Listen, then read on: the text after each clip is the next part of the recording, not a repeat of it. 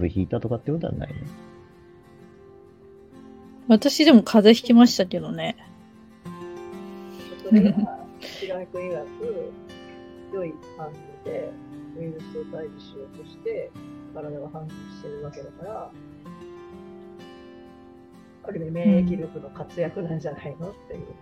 風邪ひいちゃいけないわけじゃないじゃん、人間って。うん。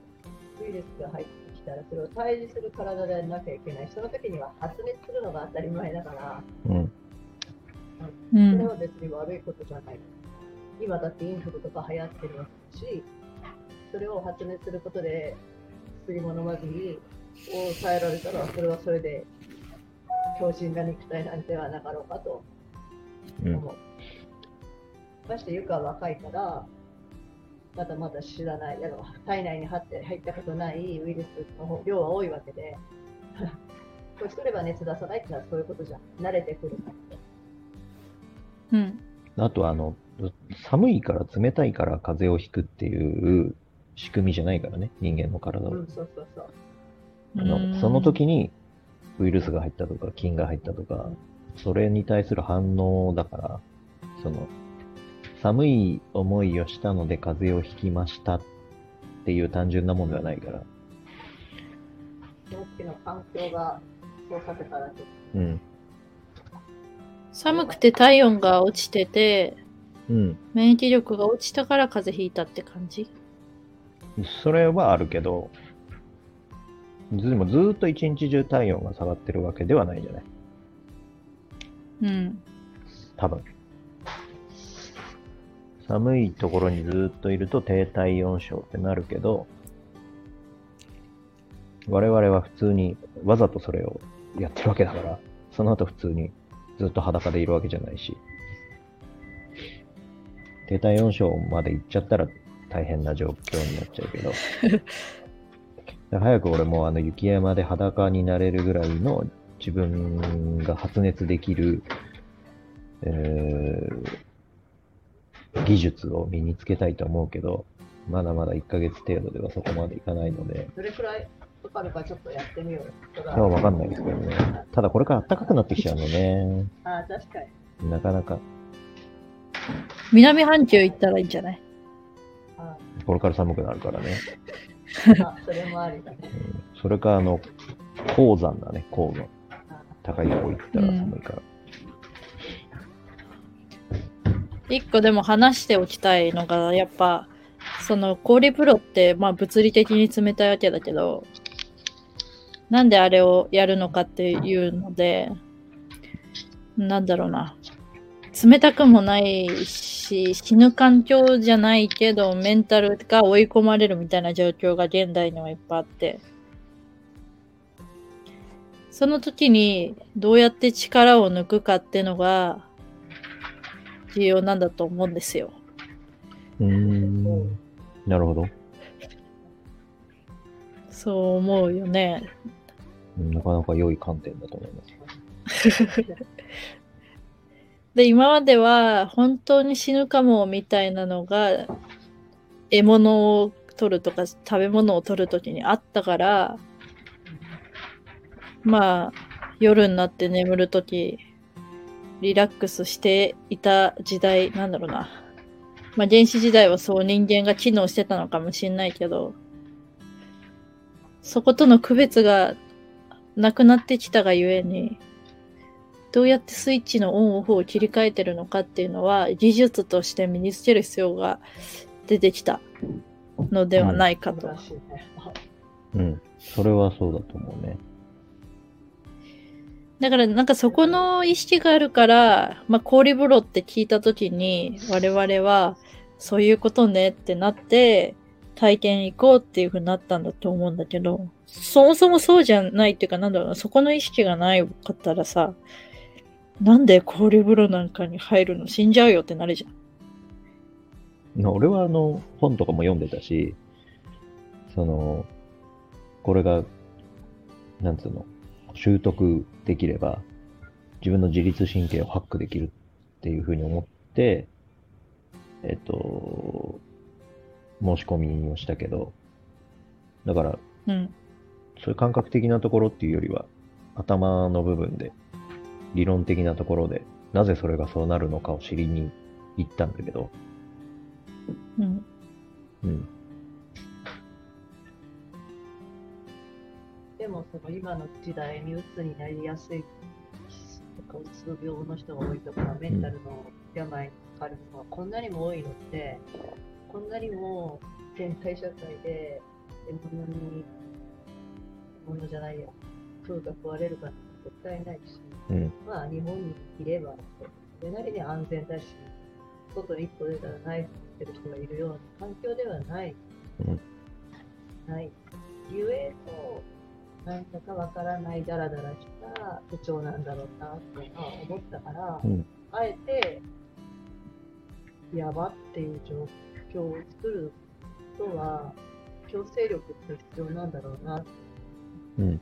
で、メンタルの不調を治す方法ってさ、その劇的な方法ってやっぱないわけじゃん。薬が効く効かないとか、原因もよくわからないとか、まだまだなんか未開の中で、よく脳に、なんか脳に電電流を流すとか、そういう結構、あら治療的なものは海外で言われてはいるものの、日本ではまだできない。もしそれがそういう冷水になったり、わかんないけどね、方法としては。やべっていう状況に持っていくためには、コスパのいいやり方じゃないから、コスパって言い方変かけど、手軽じゃないとは思った。うん。家でできるじゃんと思った。だから、なんか、体の本来の反応を、こう、利用するって感じよね。あえてね。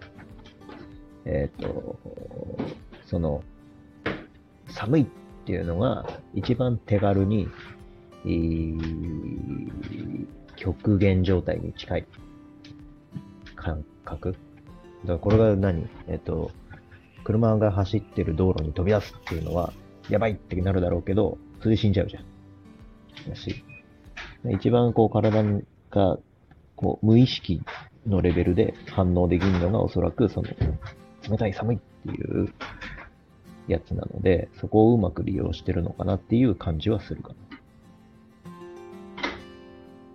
どうぞ。なんかまあ、確かに、そのやばい状況っていうか、ビクッとなるような状況になるのも、うんまあ、手っ取り早いっちゃ手っ取り早いけど、うんまあ、必ずしもその状況が必要、まず必要かってわけではなくて、うん。そもそもその呼吸うん。がちゃんと使えてるかってところで、うん。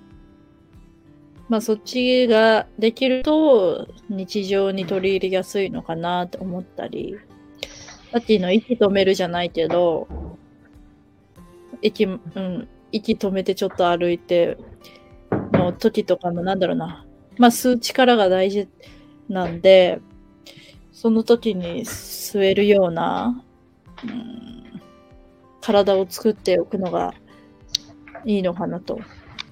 仕事で緊張した時とかにも、ふーっと息が吐けるような体の使い方を知っていると、なんか物理的に緊張した時とかってやろうと思ってもできないから、でもお腹を動かそうと思うことはできるみたいあ、そうそな。う。なんか俺ね、あの、ごめんね。あの、どうぞどうぞ。その先月それやってから、今までのこの1ヶ月間、呼吸に対する意識が、えっと、うん自分の認識の中に上がってきた。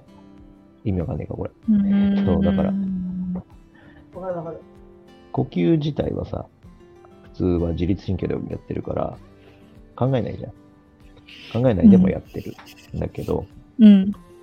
まあ、自分が今、えっと、勉強してるっていうか、やってるのと、前回そこでやってきたのもあって、えっと、うんすごく呼吸のことを意識するようになって、えっと、なんか集中してなんかの作業してるときは忘れちゃうけど、そうじゃない、ちょっと戻ってきたときに、自分の意識が戻ってきたときに、すぐ呼吸がどうなってるかとか、鼻からしてるかなとか、口からしてるのかなとか、を、こう、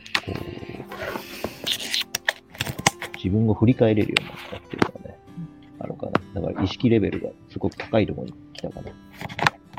って感じはする。レベル違うかもしれないんですけど、今日ね、あの8階ぐらいまで上がったんですよ、ビル、なんかエスカレーターがないようなあの商業施設で。やっぱね、年なんでね、ただ息上がるんですよ、前より。もうその時に、今までだったら、吸っちゃってたと思うんですとりあえずまず一回吐くんですよ。わーって吐いたら、また次吸えるだけじゃん。あ循環して、こう、なんていうの、体が回復してくる。ははのが、あの息が整ってくるのが早くなってきた。今まで私、喘息持ちだから、そういう状況になると、吸って、はい、吸って、吸って、吸ってをやってて、体がこわばりは、まあ、良くない状況が起こってたんだろうと。すごいそれを意識するようになったら、先吐くっていう癖がついて、それがなかったら、まずは吐いて、そうすると、もう吐き切ると入ってくるじゃん。うんで、それを体の中で循環させてまた吐くみたいな、このこの動き、この中の筋肉の動きを感じられるようになったの、すごくない？あなたはやってないのにね。いや、違う違う、それは、まあ、みんなと呼吸と動画作ったり、その同じ話聞いたりさ、いや、私、氷風呂に入るのは絶対やめた方がいいと思うね。あの、ね、あいろいろあって。偏頭痛の人ダメって書いたし、血圧の高い人ダメって書いた。でそれやんない方がいい。でもちゃんと呼吸をコントロールしてる感が出てきた。はい、わかりました。だからまずは吐くっていう癖をつくだけでも違うし、そうね。そういう意味だと私はもうパソコン、パソコン作業の時はほぼ息してないっていうか、止めてるんですよねっていうのに最近気づいて。まあ、気づくよね。だからう、ん。認識のレベルに上がってきてるよね。無意識から意識とか認識っていうところに、やっぱり自分たちが、えっ、と、それを強く意識してるから、上がってくるよね。自分が今何してるかっていうのね。うんうんうん。うん更年期障害にもいいなって。なんか、なんか目が、なんか目が回るとか言った時に呼吸すれば落ち着くしとか、うんどうしてもしょうがないじゃん、体の衰えはさ。うん。あその自律神経のコントロールできない部分はあるわけだから、うん。とりあえず呼吸しとくと、まあ、痛みも和ら和らぐっていうか、いや、痛くねえじゃんみたいな思ったりとか、気持ちは